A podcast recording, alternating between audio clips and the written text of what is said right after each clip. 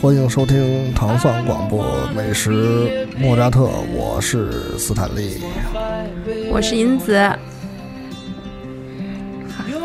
还有齐老师。千金到你了，千金，快点！大家好，我是老齐，不好意思，我刚才听了条语音，这个语音是那个银子 要跟那个之前有几位那个。申请了，然后没被批准入群的小朋友，不是 听听友们道个歉，因为他那几天特别忙啊，所以错过了那个认证时间。然后，如果这几位朋友四位朋友吧，应该是如果方便的话，可以再加一次，他会及时第一时间给您认证的。谢谢。我跟大家说一下，实在不好意思，就是刚刚被那个司老师复权，有点紧张。我不知道这个这个这个接受这个事儿还有时效性的，然后就是下面几个小伙伴，一个是叫叫猫还是叫毛，就是那个拼音 M A O，还有 House 吗？对啊，就是那个名字。还有一个叫做多魔的小伙伴，还有是爱酸奶的喵星人，还有就是几个符号，然后呸呸呸，这四个小伙伴。嗯，然后还有另外很奇怪的，有小伙伴让我加拉。就是发了美墨群邀请以后，他也没入群，我也不知道是不是我对他的邀请也过期了。如果是这样的话，反正我们已经加私信了，你再跟我说一声就行。应该还有一位朋友叫好事，多磨呗。对，好。行，那我们开始这期啊，这期话题略显沉重，沉重中又带着轻松，轻松中又带着诙谐，嗯，诙谐中又带着反叛，嗯嗯，什么呢？还是哈，因为这个之前有一个让我们都感觉非常与现在这个背景音乐不符合的一种心情来阅读到的这个新闻哈。对，就是在这个成都有一家这个呃是小学吗？中学。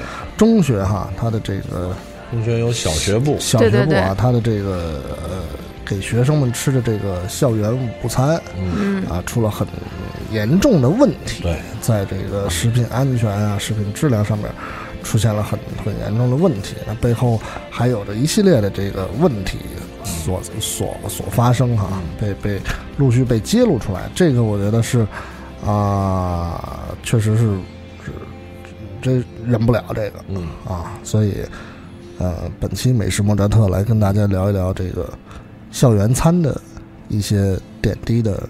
事情，我们也是通过，呃，我们的微信群、我们的这个微博和糖糖广播的微信公众号，嗯，收集了听众的留言，嗯，对，但但是确实，我确实查到了那个新闻后面有翻反转，对，一会儿你来反转我们俩吧，我 我这这，我我先我先来一条啊，我先说小米的啊，小米这个。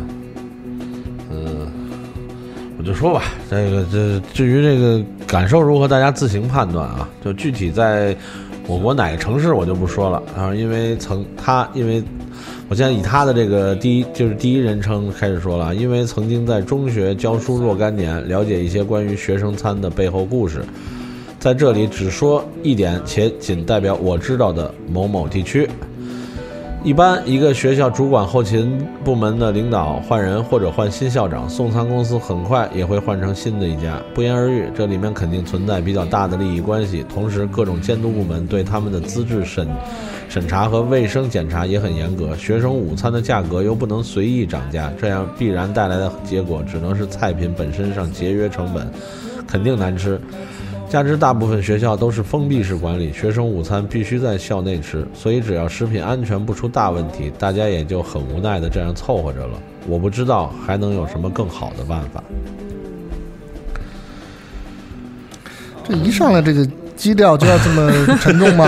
啊，没有，我们可以这个低开高走嘛。啊，低开高走啊。对。行。呃，很难，我觉得高走这事儿。我先给从土里往上拽一拽，就是这个营养餐吧，确实是我很深的一个印象。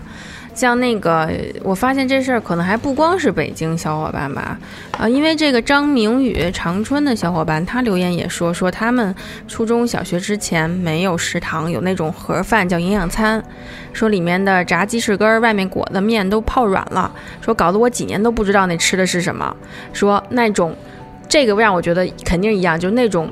装好多饭盒的橙色大箱子，我搬了好多。我们也是橙色大箱子，嗯保统一的那个保温箱啊，嗯。然后说他们说后期实在不好吃，就带饭或者统一订学校旁边的饭。然后说到了高中了，自助餐分六块十块的，简分六块十块的，简直一下到了天堂。然后就悲剧的吃多了，当时时间很急，吃完饭基本上没时间运动，爬桌子睡觉，现在导致胃不好。然后后期取消了自助，变成档口，不知道是不是倒霉，基本上每一次吃鸡都有好多鸡屁股。后来就不打鸡这个菜了。本来以为大学的菜呢很便宜，结果很失望。说看来好好学习还很有必要的。有一次为了省钱，就只打了馒头喝免费汤，结果就是长了好几个口腔溃疡，以后就放弃了。那个营养餐真的，因为还有一个小伙伴也写了，就我就他他是那种橘色的餐盒，然后里面，但是我看有的小伙伴写他们营养餐是那种塑封，就是上面是高温的那个，就说封了膜，然后回头再拿出来的，再加热。高高铁上那种，嗯嗯，我们不是，我们是那种。嗯，磨砂的那种塑料盒，就跟不锈钢磨一样，砂的塑料，磨砂不透明的塑料盒，哦然后就是那种像那个不锈钢那样餐盒一样分了那么几格的那一种，然后它是就直接一个盖儿盖上，所以大家每个人领领完吃完再把盖儿把盒放回去，哦。嗯，就都不知道吃的是什么，因为反正都不好吃。统一统一配餐的，嗯，而且这这个它等于是应该是就是其实这个还是它还是有有这个营养标准的，因为其实我我也看了好多这个呃查了一些一些资料，就是对于呃学生的这个呃营养配餐的这个。呃，标准当然可能每个国家呃不太一样，但是基本上我我看到的就是根据维基百科里边提供的资料，都是有有有标准定制的，它不会说是啊、这么这个呃五花八门的。当然，这个在执行的过程当中，我相信一定会有很多很多的问题所在那是啊。哦，刚才我说另一个是馒头君也说，说他们的那种就是那个，嗯，那个营养餐，营养餐就是那种，呃，什么在中午吃，在在保温桶里捂捂了四个小时了，那种感觉。嗯。说他他回忆说，好像就是因为某学校食物中毒，然后让北京的学校一夜之间都变成了配餐。嗯然后这个还有特别有意思的是，大家统一提到的，比如说圈圈，我看到的现在圈圈啊、范儿什么，就是都提到了回民食堂。我觉得回民食堂在大学真的是一个很神奇的存在、嗯存在好像回民食堂都比较好吃。对，然后圈圈就说说他们学校回民食哦，但他说的是他们老他们做菜的师傅的江湖一绝，就点这个番茄炒蛋，他们都围观，见他刷刷打好蛋液，然后倒入热油翻炒，蜻蜓点水的，就是把调料扔进大勺，哼着小曲小小曲儿，勺起勺落，锅燃锅灭，然后洒脱一翻勺，满本来满堂喝彩，结果用力过猛。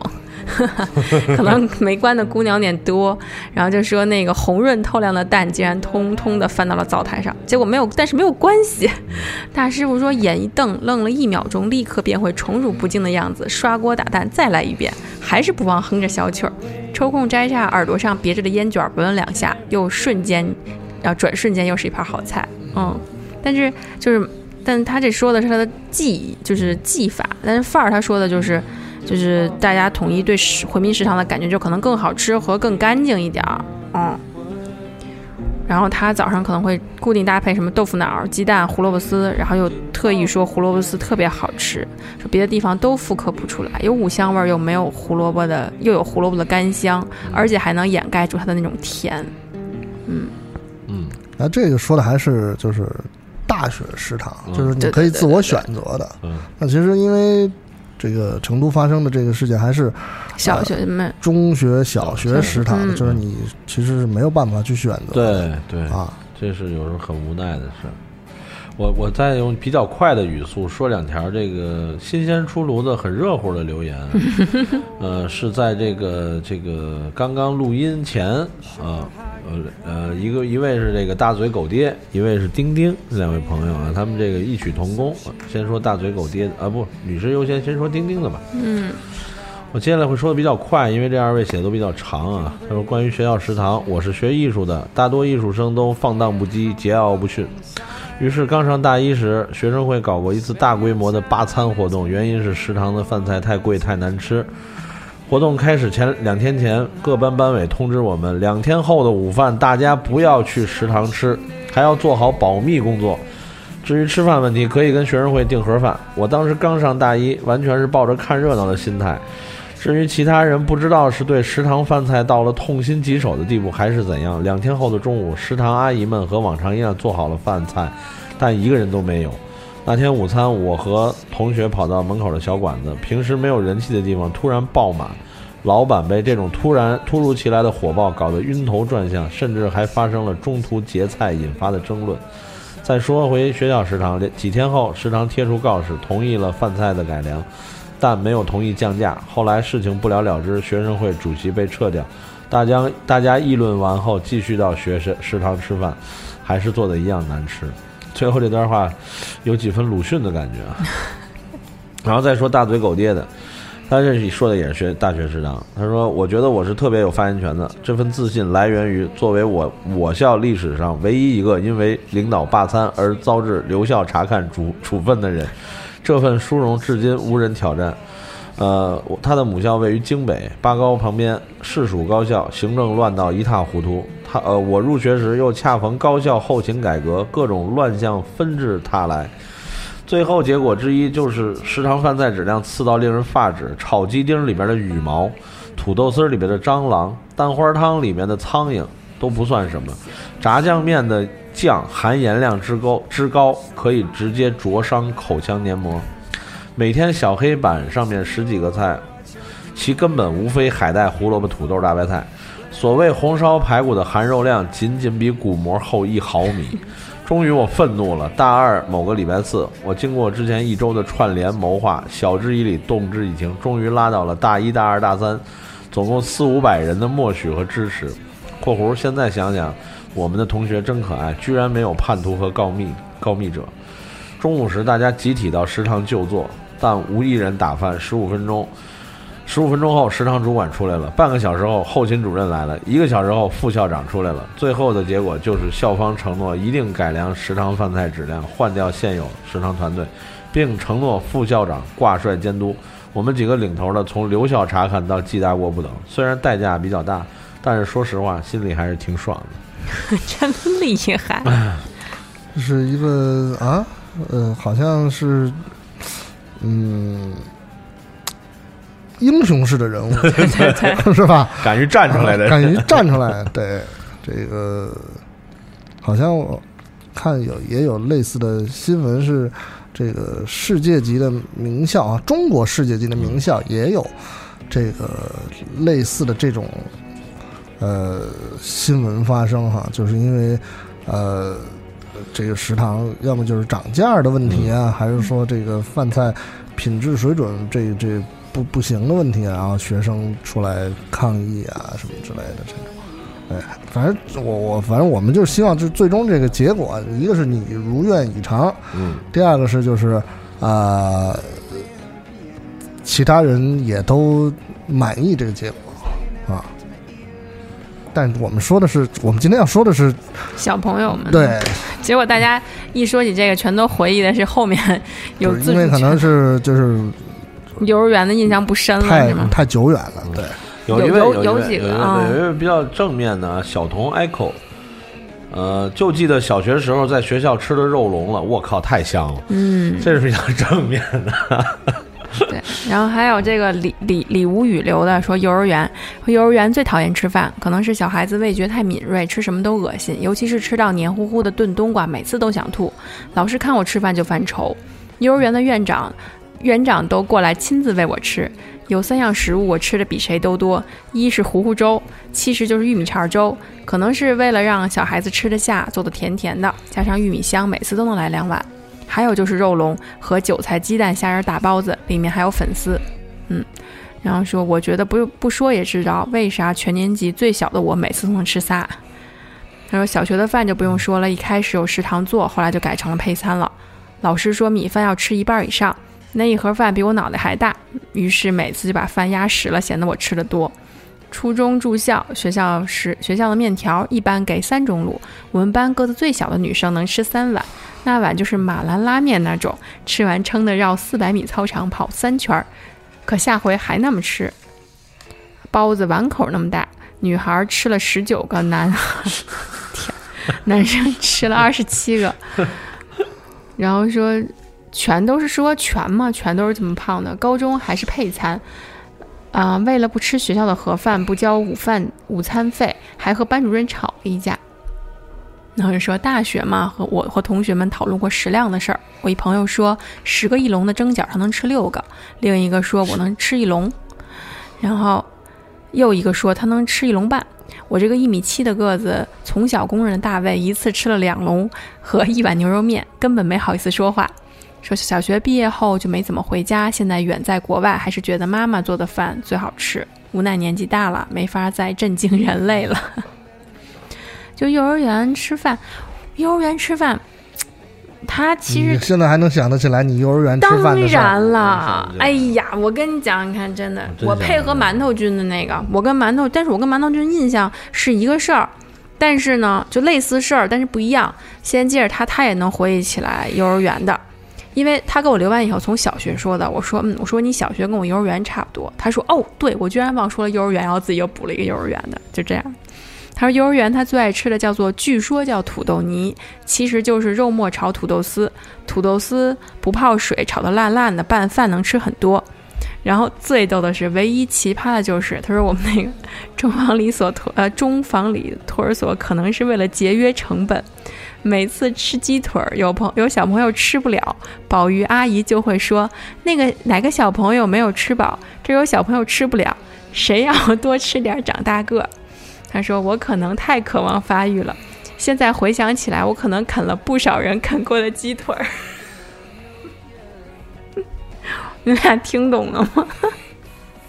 我我跟他我们私信讨论过，当时可能确实食品安全和大家都没有什么特别的病，就是吃到现在他依然也还觉得挺健康，没有什么意外。嗯，然后小学他说他最怀念是周二包子，周五炸酱面，但他的炸酱面印象不是很好，说一桶嗯那个就是屎一样的酱，说基本就是酱，看不到半点肉。现在回想起来就是甜面酱色，一桶盘在一桶盘在大铝盆儿、大铝洗澡盆儿里面的面，慢慢的水泡着，已经比挂面还要柔软，但是拉条子那么粗的面条。说这波操作让我六年直接戒掉了炸炸酱面，现在只能吃自己做的。外面一看，外面的炸酱面一看就难受，童年的阴影啊，直接让直接让我不跟北京人似的。中学头两年有食堂，让我的青春度过的是很愉快，可惜好景不长。然后就说那个中毒事件，就吃保温保温桶里捂了四个小时的那种。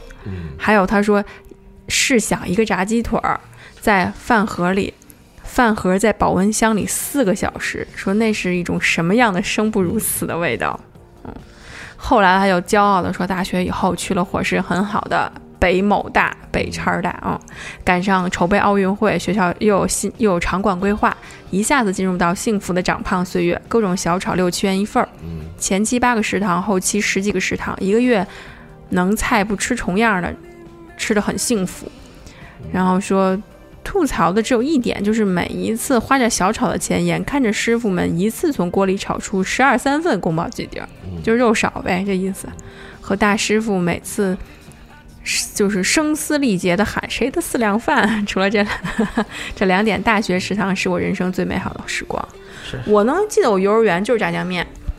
我们幼儿园是这样，当时真的食品安全不是那么那个，就是就大家没有那么在意。我们老师是拿那个就是大厨炒那炒勺，我的印象特别深，就是一锅面，然后一盆酱，他就会把那个酱崴到那个面里面，然后这么和。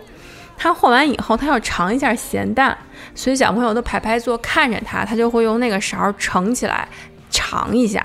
我每次看他尝，都觉得好好吃，就觉得你赶紧给我吧，那种特别深的印象。所以我特别爱吃。现在对炸酱面还有情节啊！我特别爱吃炸酱面，那会儿，然后我也印象里幼儿园的炸酱面特别好吃啊。而且幼儿园还有就是幼儿园吃的是睡觉起来会有那种类似于下午茶，当时叫五点。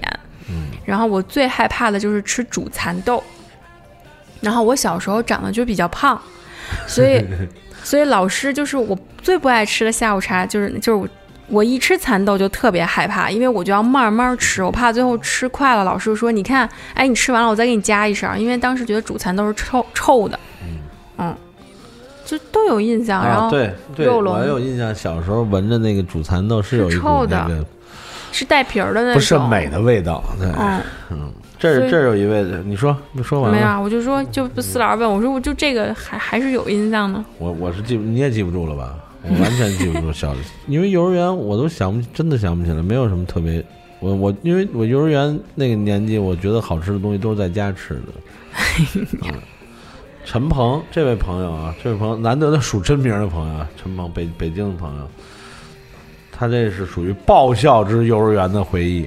他说幼儿园至今难忘，他是北京学院路最北边学校家属大院的幼儿园，这是农大是林大呀，应该是吧？他说那那那那懒龙肉粥，印象最深的是狮子头。某天上午，我在沙坑里挖沙子，突然听见传闻说。今儿午饭是狮子头。七九年的北京，上中班的流鼻涕小屁孩哪里听说过这道江南名菜呀？我脑子里的是狮子的头，白水煮了蘸酱油吃，太可怕了，我吃不下，我不想吃狮子。整个上午想尽办法逃跑，躲树荫、钻篱笆、月圆，最后都被抓回来了。磨磨蹭蹭、磨磨唧唧坐上桌，随着勾魂的肉香端上来的大肉丸子，太好吃了！我开瓦里苦大赛，就最后说的日语，应该在他这个语境里，应该就是再再来一碗，再盛一碗饭的意思。白水煮狮狮子的脑袋，再蘸酱油，太有才了。小朋七九年上中班儿，中班儿那是跟你五岁四四五岁的样子，跟年纪差不多哈。就七四年属虎，属虎的，呃，属虎的应该是，嗯，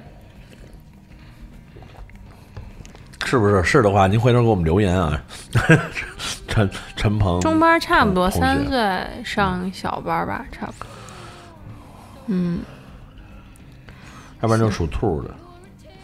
然后然后就是咱那个熟悉的朋友达尔文留了一个特别特别恐怖的事件，虽然是高中，但是也确实挺恐怖的。他说他们高中的时候，学生学校发生了一件大事，学校食堂的承包商不满食堂的承包费过高，听了别人的教唆，啊，这个嗯有印象。打算制造一批一起食品安全事故，迫使学校降价。他在早餐牛肉粉的汤中加入了毒鼠强，就是耗子药的一种，太恐怖了。说在湖南，早餐嗦粉是很多人的习惯。还记得当时是礼拜一，全校师生都站在操场上聆听校长的国旗下的讲话。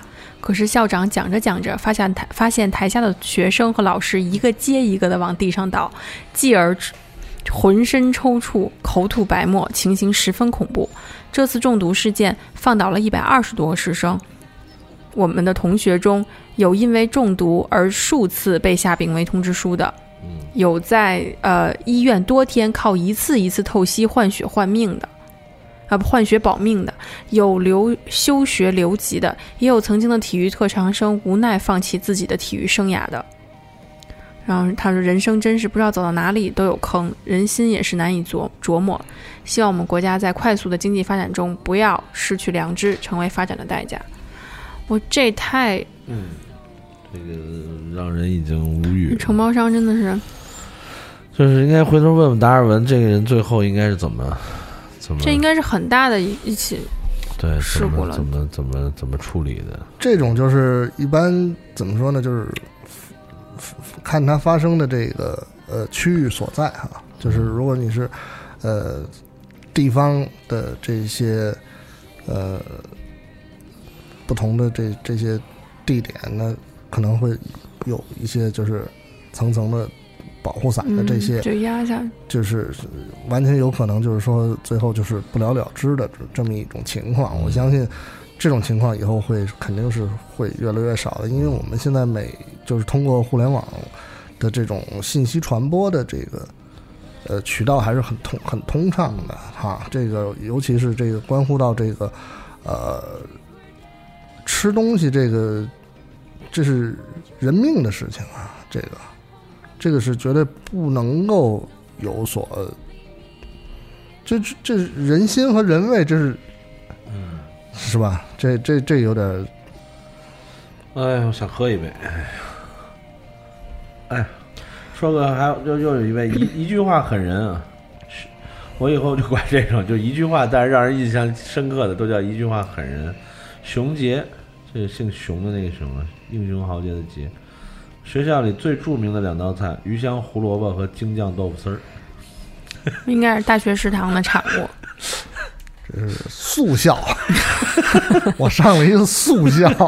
鱼香胡萝卜和 京酱豆腐丝儿，肯定就是他肯定卖是按鱼香肉丝和京酱肉丝卖，但是那个鱼香肉丝里全是胡萝卜，没有肉。京酱肉丝里配的全是豆腐丝儿，就当是这个加强营养了哈。嗯，这个没别的，又是成本的原因。嗯你像那这叫什么猪柳吗？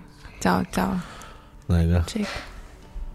他应该应该不好说，猪料或者忽略啊，看他在什么鱼里在面。有来了，他就说他订的也是就是，呃，那种盒装。他就是我提，就我刚才说的那种，说他高中时候学校订的是所谓安全餐吧，据说是菜烧好以后装盒塑封以后，塑封速冻杀菌，第二天配餐前再在专用的微波炉里解冻，这样虽然安全卫生了，但菜的口感，嗯，然后还有色。色就可能就是看上去都是很可怕的，所有绿叶菜都黄的像咸菜，炸带鱼和炸鱼排像橡胶做的，咬都咬不动。这是不是像就飞机餐那种，就是再加热的那种？这肯定的，你可以试试，就是那种，比如呃焯过的青菜、水煮的青菜和炸的东西，然后这样密封完了，然后拿微波炉加热完，试试口感。就这真的安全和健康吗？这？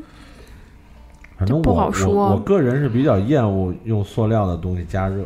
嗯。啊，就哪怕是那种标注是安全的，我也厌恶。所以我也不止一次说，我特别讨厌那种碗里套个塑料袋盛盛热汤的地方。嗯，又有一位一句话狠人啊，他说这个这个朋友叫点 儿点儿，对，因为他他的 ID 就是一个点儿，什么也没有。嗯，一句话狠人。老师给我们讲的一笑话。嗯，对话啊，两两句对话。医生啊，你打针手能不抖吗？大妈，我上学那会儿也这么跟你说过。这就是一食堂的大妈。对，就正好这种经历，估计大家都有过啊。没有，就结合正好那个呃，温迪刚刚也是新鲜出炉的留言，他就说谈到食物都是大学吧，谈到食物。不得不先提一下威震江湖的食堂抖菜功夫，练习之人以中年大妈居多。按照抖菜的频次以及落入饭盆寡多评判高下。他前面有这么句，但他但他印象最深的饭其实是就是感情和就自己当时的一种状态。他说，因为是呃考期末考试之后，那么大家都很放松，遂与同学们相约至食堂庆祝。酷暑时节，我选了重口味的酸辣粉，为了消暑降温，又要了半个冰西瓜。吃完酸辣粉已是满头大汗，通透过瘾。接着抱起西瓜，用勺崴着吃。彼时我一个女大学生，吃得酣畅淋漓，体内竟然生出一个电光石火、仗剑走天涯的女侠。每每想起，记忆犹新。现在已进入。保温杯里泡枸杞的年纪，对食物的审美也趋于平和本真。对食堂的回忆，更多是对爱憎分明、勃勃生机的青春的追忆。嗯，然后我问，特意跟他确认了一下，我说那个体内走出的那个女侠什么情况？他说他就觉得先吃辣再吃冰，百无禁忌，就感觉特别像一个勇闯天涯的女侠，给自己那种 Wonder Woman。对，然后再唱一句滴滴滴滴滴滴滴当呆。这个我们在准备这期节目的时候，哈，齐老师在我们的这个工作群里发了一个视频，是一一则这个关于日本日本我们的邻国啊，日本小学校餐的一个纪录片，它讲述了这个日本某地的一个小学的校餐的整个的这个制作过程。啊，这个大家有兴趣的话可以这个回去搜一搜。这个那延延伸的话题就是，呃，有一部这个日剧哈、叫做《三星校餐》，嗯，是这个天海佑希佑希哎来主演的，讲述了一个这个呃遭人陷害的这个三星三星厨师哈，这个到一个小学里边去做饭。那大家可以想象，就是小学里边一个是原材料的准备，那当然跟这个每一餐的预算有关系，同时还要兼具这个。呃，营养均衡的问题，小孩子的口味的问题，那这么一位这个呃世界顶级哈这个三星厨师怎么来完成人生当中的这个挑战？嗯这个片子还是很有意思的。另外还有一个，因为因为当然这个天海佑希演的这个是电视剧，嗯它是。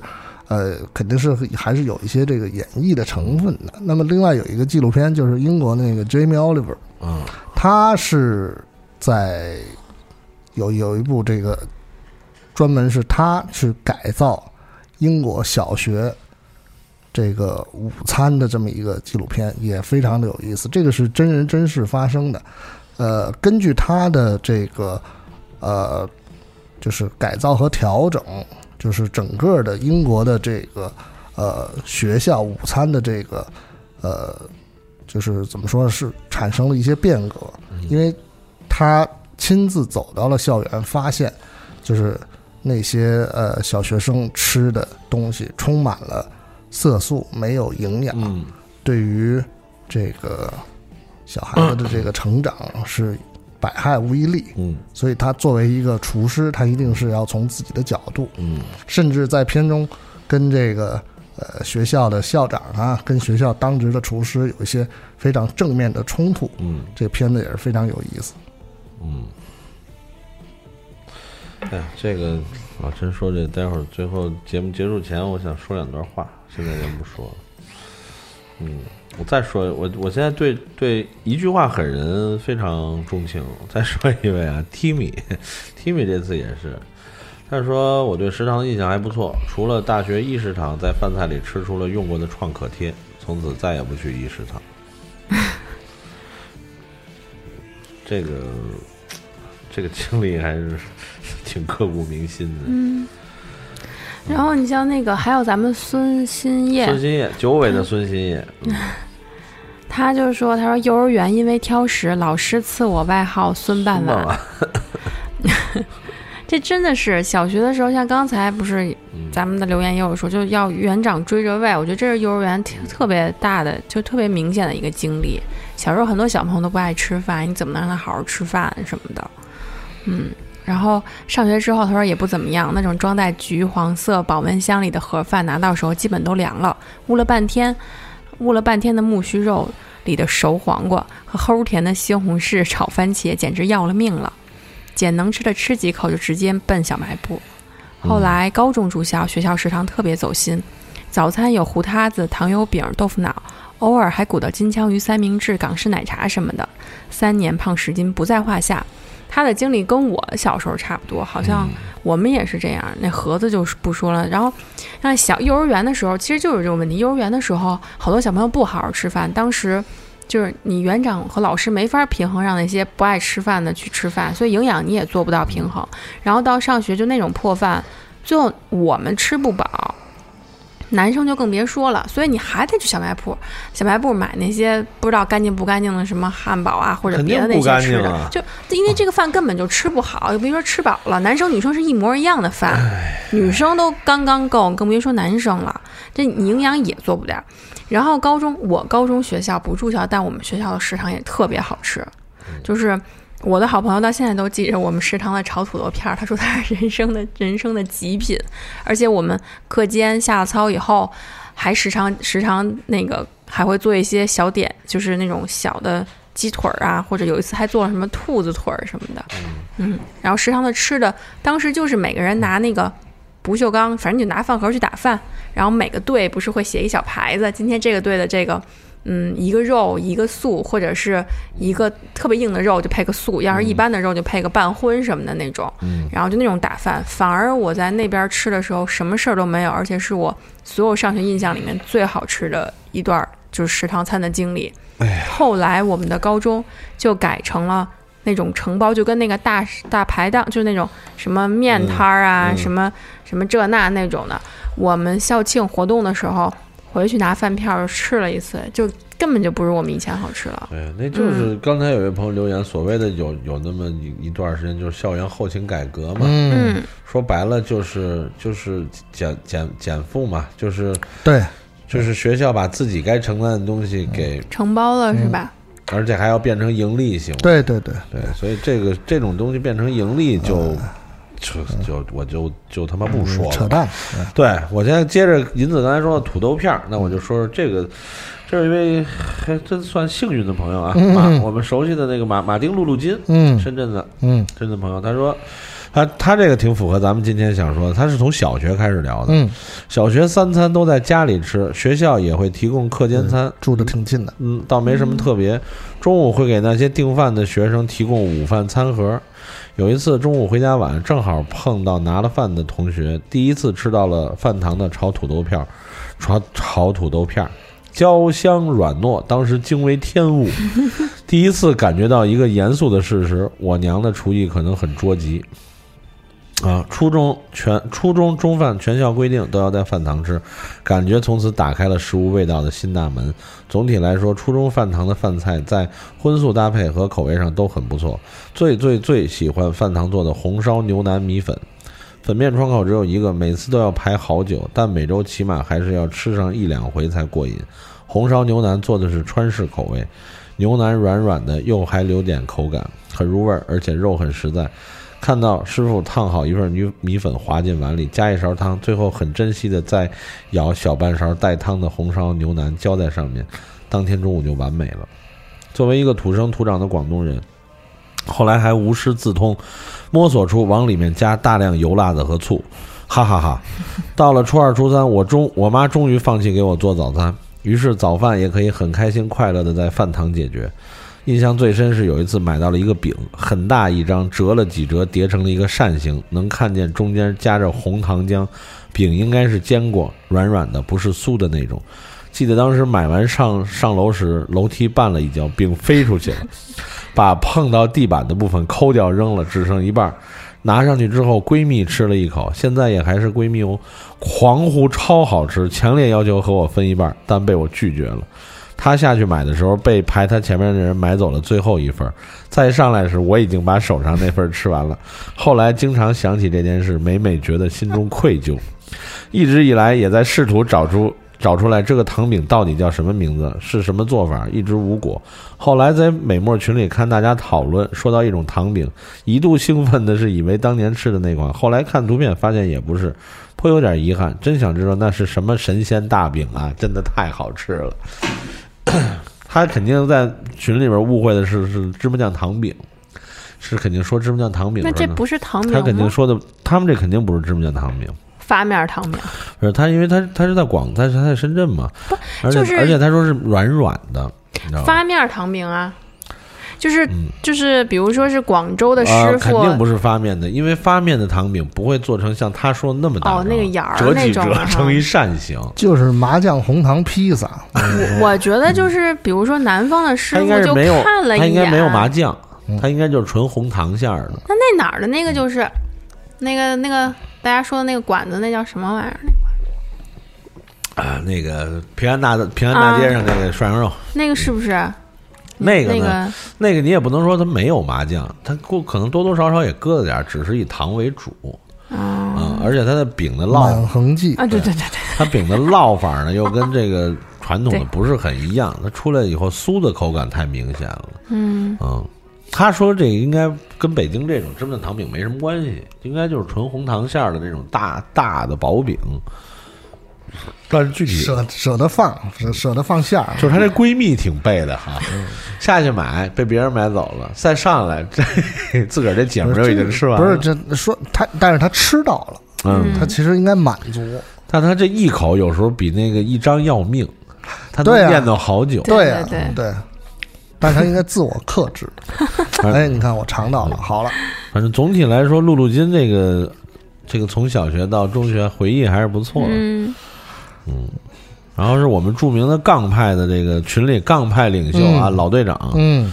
嗯，成都的老队长同同志，我的他这个主要他有一段大段都是说大学的，因为他说他的校园餐经历是从大学开始，那我就不太，虽然他这段写的特别好，我准备存进来以后再再说啊，老队长，但是他最后说这个有点意思，他说伙食团的吹哥们除了有伙食团常见职业病鸡爪风以外，还挺讲卫生的，经常晚上收工以后在熬稀饭的大锅里洗澡，曾被同学们发现，引发过罢食事件。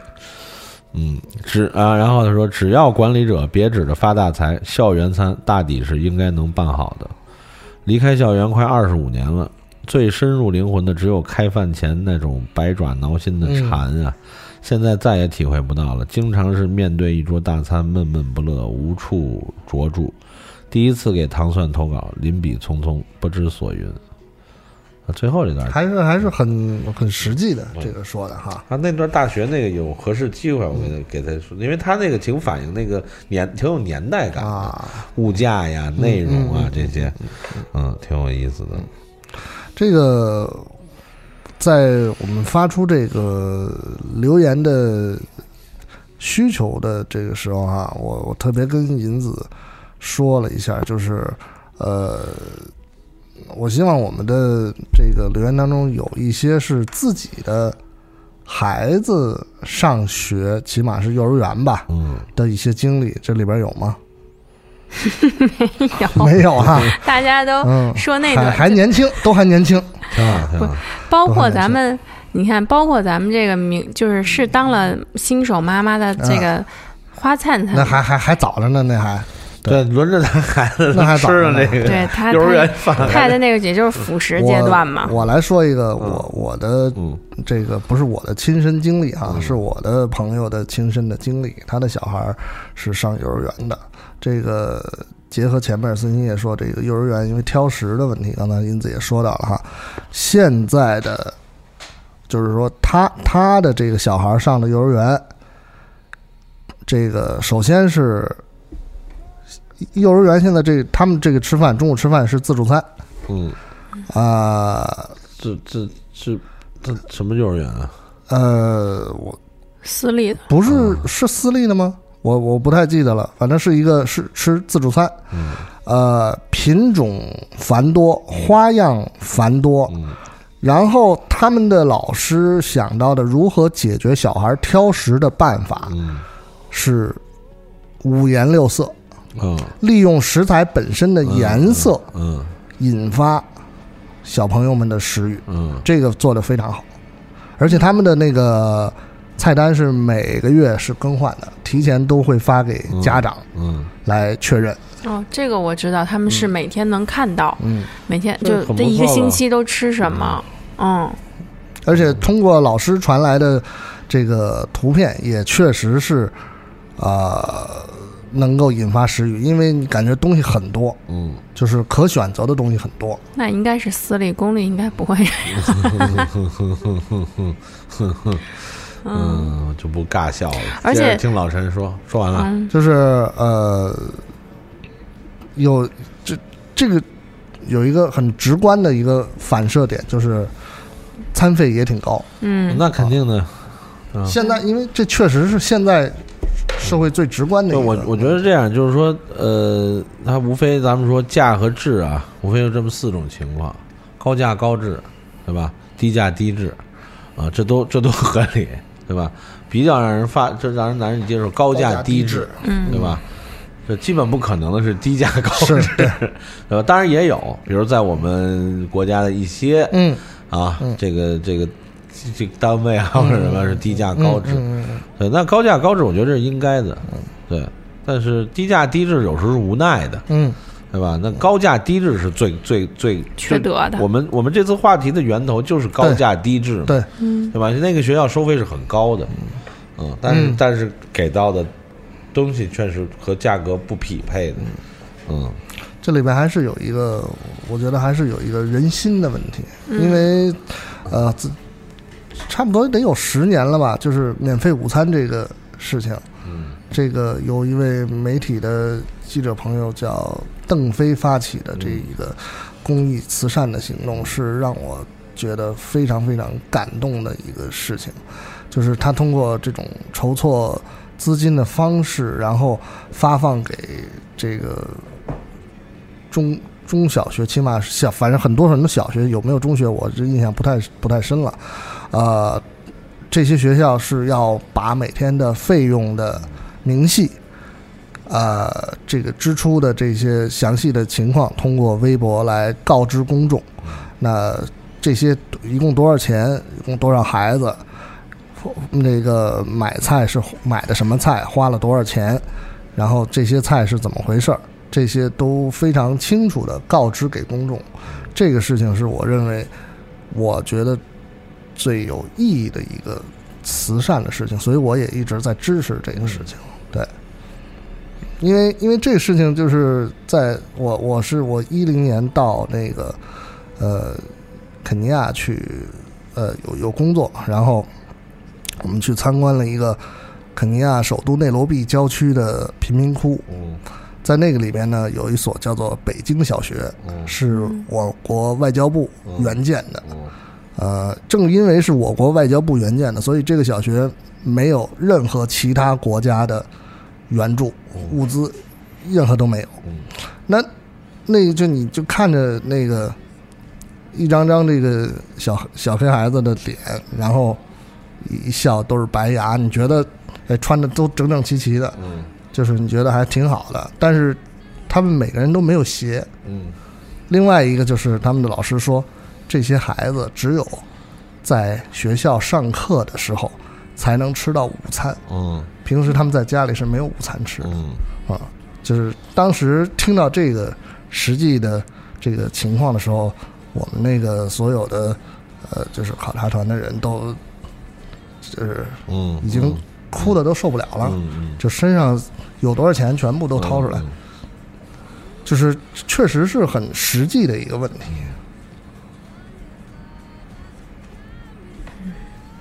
气氛变得凝重。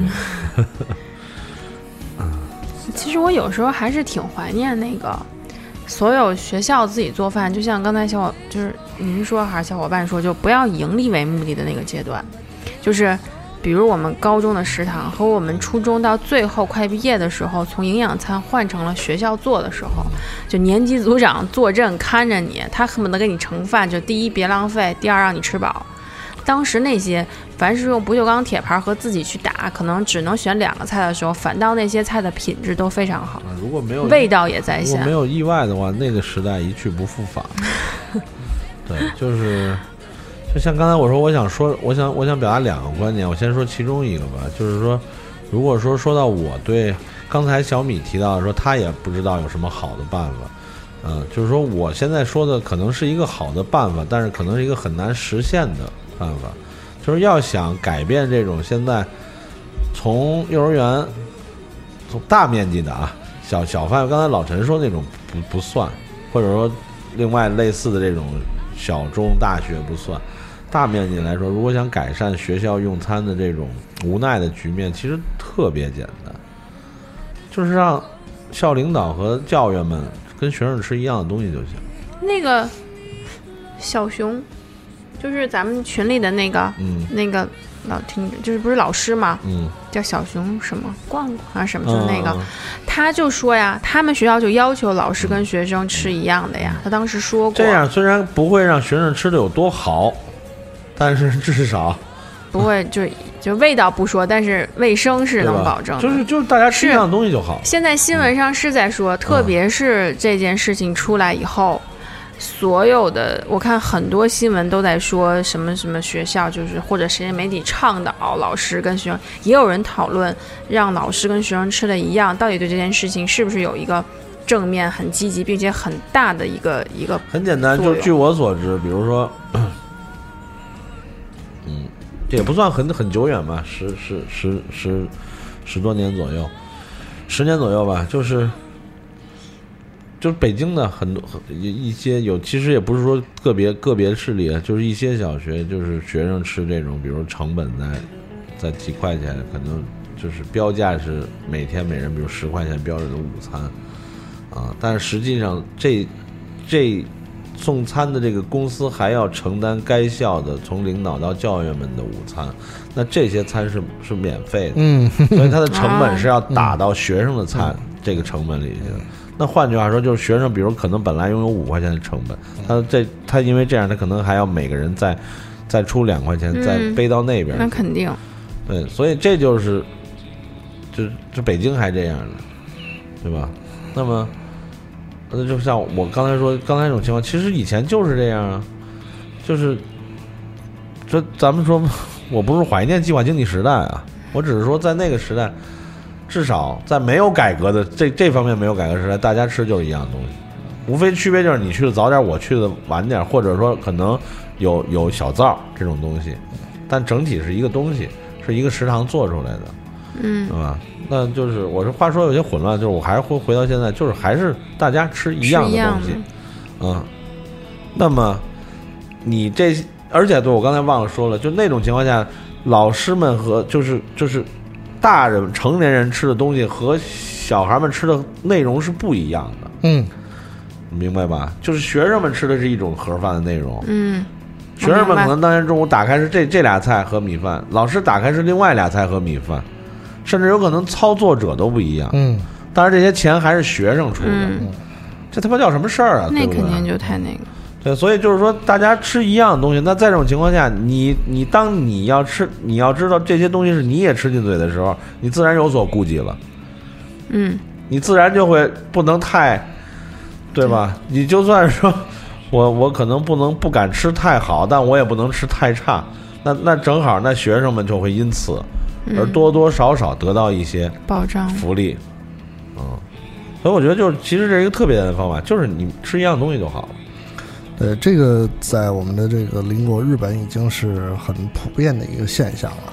那世界上第一个实行就是学校免费午餐制度的国家是巴西。嗯那在这个印度也有就是国家性的机构来专门提供给学生这个午餐的这么这种专门的机构，包括呃美国，你别看这个新的这个总统 Trump 这么哈有有充满了这个呃个性的特点，但是他也是在他任期的时候，呃，公布了一个叫做呃国家校园呃就是国际校园饮食周的这么一个一一个一个事情吧，因为美国是差不多可能在五十年前就已经有了这个专门针对这个呃校园午餐的这么一项这个国家性的这么一个嗯呃政策，所以我觉得可能从更高的利益上来讲，就是在法律法规上面应该有针对性的对于校园饮食方面的一些规范。嗯。嗯，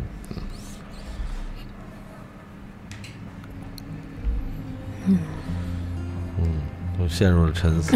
因为我们不希望自己的后辈吧，当然，真的不希望。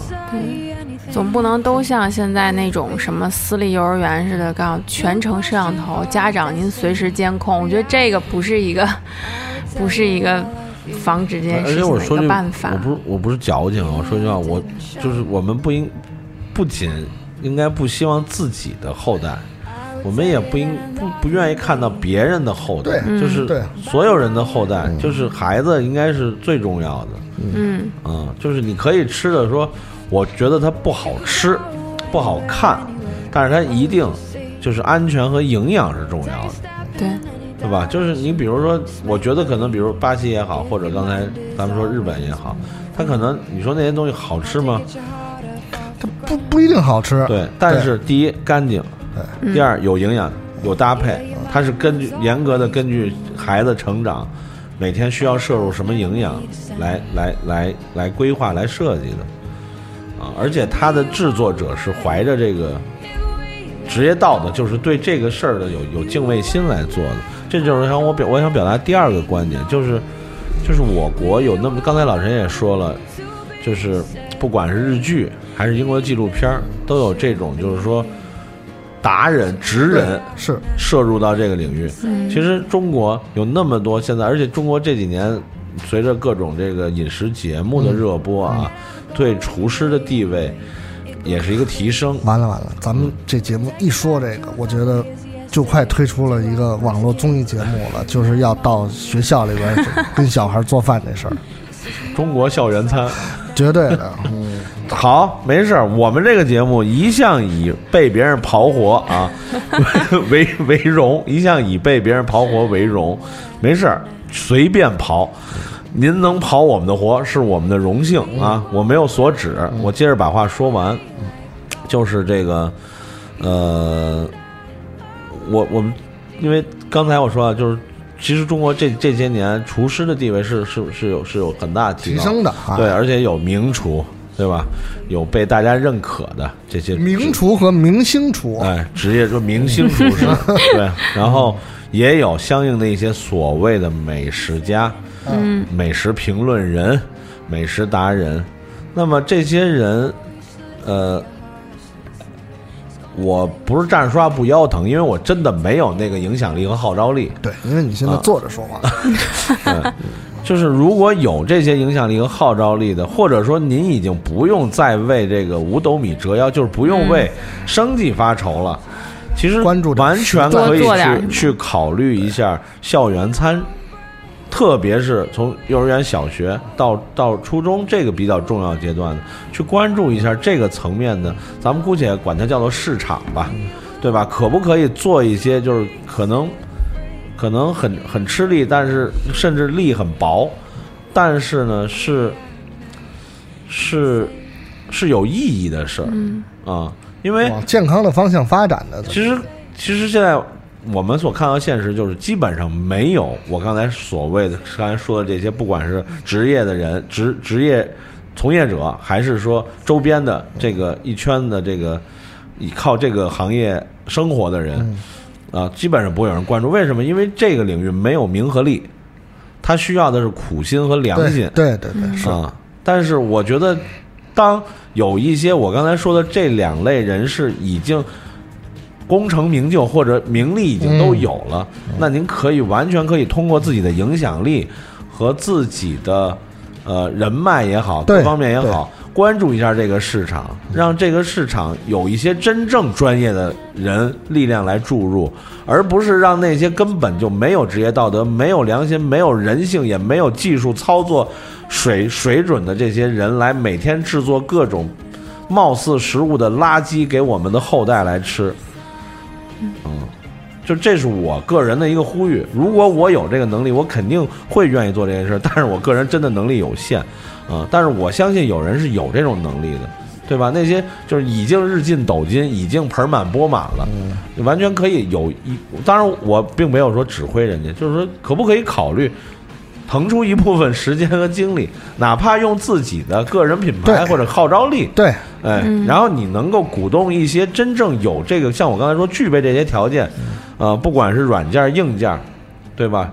就是你具备这些条件的人来关注这个市场，来做一些有意义的事儿。我相信，当有专业的人来关注这个市场的时候，这个市场会有一个转变的。因为我坚信，我也从我看到的、听到的，绝大部分这种所谓的这种提供校园餐的公司，嗯全是不专业。嗯，在那个那里边拿大锅翻炒东西的人，没有几个真正会 会会懂会懂得烹饪、懂得营养的。嗯，反正营养餐都热成那样了，所以可能没有人觉得我需要做的多好吃。情绪有点激动啊，请 请那个各位朋友能能体谅，能够宗旨还是希望这个事情会变得越来越好，因为这是关系到未来发展的一个基础点。对啊。当当你想就是就是，咱们说一个缩影吧，就说足球，啊，对吧？其实都当然就是足球领域本身的专业是一个差距，嗯，但是更重要的，踢足球的是人。对对，那日本的人这这几十年，他就是这种扎扎实实的人种的，对对，咱们可以不说改良吧，进步嗯比他们以前原有人种的绝对是进步。那他可能有各种原因，但是但是合理的就是在少年儿童时代合理的饮食绝对是很重要的，和对这个心理和身体的磨练，包括咱们看到的他给各种就是呃，比如小学校园餐的自己为自己服务，嗯，从从从备餐到最后这个收收拾，对整个这个过程全是由孩子自己来完成。这这这也是另外一种形式的这对，这是一种这对种实际人的能力的磨练。，对对，也是一种教育。这个嗯扯远了啊，这个银子已经陷入了沉思，在未来自己小孩儿就餐的问题上要。未雨绸缪，早做打算，赶紧学一些这个啊，迅速上手的，嗯，欢迎收听美墨菜谱。哎，每天自己带饭，怎么着都行。呃可是小学没法也没法加热哈，别上小学了，小学在家待着。郑渊洁，对吧？啊郑渊洁怎么对，怎么你说教育？其实确实是，这父母本来就这个为辅导孩子的这个功课已经开始头疼了，我还要担心他的这个吃饭的这个问题，这不更麻烦吗？很麻烦，很麻烦。现在的爸妈好惨啊！基本就是我们这其实说实，话，就是从六零后、七零后开始的父母啊，真的比四零五零后惨，当然了，因为四零五零后真的不操什么心，是嗯，我爸妈也没操什么就心，真的不操什么心，都从幼儿园、托儿所到小学到中学，嗯，谁给你补课呀？哪有什么各种班儿啊？嗯就就野蛮生长呗，反正就也都这么大的。对嗯，我们那会儿上课外班儿，那都是小学的事儿。现在的小朋友是早教开始的，收。嗯，过了。早教早教对，这个话题一开又一期了。你这个什么那个叫什么转转那篇文章呢？叫什么转机？不能说洗白吧，转机的文儿。啊，对你给我反转反转 去哪儿了？给我给我们反一下。来，我们在最后哈，嗯，就是当时网上也比较流行的几张图，首先是这个肉夹馍的，因为他们说有专业的那个机构啊，几次检查什么，后来发现那些流传的照片儿，可能是有人要人为陷害，嗯，并且说发现视频中有人在营造，就是造出一个食品怎么变质的样子偷拍。那么嗯实际看到的照片是什么呢？比如说肉夹馍的照片，说是发了霉的，但是呢，其实肉夹馍上面的那个，嗯，差别是，呃，饼皮的渣儿和冰晶，不是发霉的肉夹馍。啊，那种发霉变质的牛排呢，它呃不是发霉，它上面其实是这个红曲米，嗯。嗯，然后这个鸡腿儿照片儿哈，说这个使用硫磺的鸡腿儿呢，右边就显示是姜黄粉末，嗯。这就是他们有人说说在视频监控发现有人人为在那里撒姜黄粉末嗯。再拍照。啊。还有鱿鱼，说这个冰冻的这个污染的鱿鱼呢，其实不是，上面附着物是什么呢？其实是玉米粒儿和豌豆粒儿，还有火火腿肠等这种其他的食材。嗯，你怎么看？然后还有呢，牛肉，说变色的牛肉哈，其实是什么呢？上面贴着的是那些被冻住没撕下来的签儿啊，这种袋儿什么的。但是哎，承认有问题的是，只有一个有问题是粉条过期了。嗯，嗯嗯粉条这种东西，对对 对最后放过不能不能别的都是嗯没事儿，都是误会，但是也有问题，查出来是什么？粉条过期了。好嗯，编就这样。编 就过画案了，固定动就是什么固定套路，不是固定什么，接着编。常规动作一样那种措施，就这样。老陈你怎么看？如南柯一梦，这最好在梦里不要醒，不要醒来。让我想起了那个已经无法营业、已经关张的南京的那个高价火锅店，黄粱一梦，哈哈哈哈哈哈。我觉得我现在活到现在特别的幸运，就是茁壮成长到现在。，对我，我最后就这期节目最后，我再再说一点我的个人的小观点，给你一分钟时间。我就不再我就不再说话了，因为有点有第一有点累，第二刚确实有点生气了。就是我觉得吃真的太重要了，真的太重要，特别是就是少年儿童时代的吃太重要了。我之所以现在就是这些 年这么糟蹋自己，但是依然这个傲视依群雄的身体挺素质。挺立着，就是因为我小时候吃太好了，再加上适当的运动。嗯，我我我说完了，不说了。你盖一座楼，你要挖地基，你要用到钢筋水泥。钢筋可以好，你水泥要用不好，这楼的地基也好不了，这楼也没有办法没错，在落成之后得到很好的没错使用。，没错。多高的楼，如果那钢筋是辣条，这楼也得塌。对，我我是我确实是看不懂，就是说这鸡蛋黄能调色儿这事儿，我真看不懂。反正做这些事儿的人，你自己应该也是为人父母吧？你放心，他孩子肯定不会吃那些东西的。我们下次节目再见。拜拜。拜拜。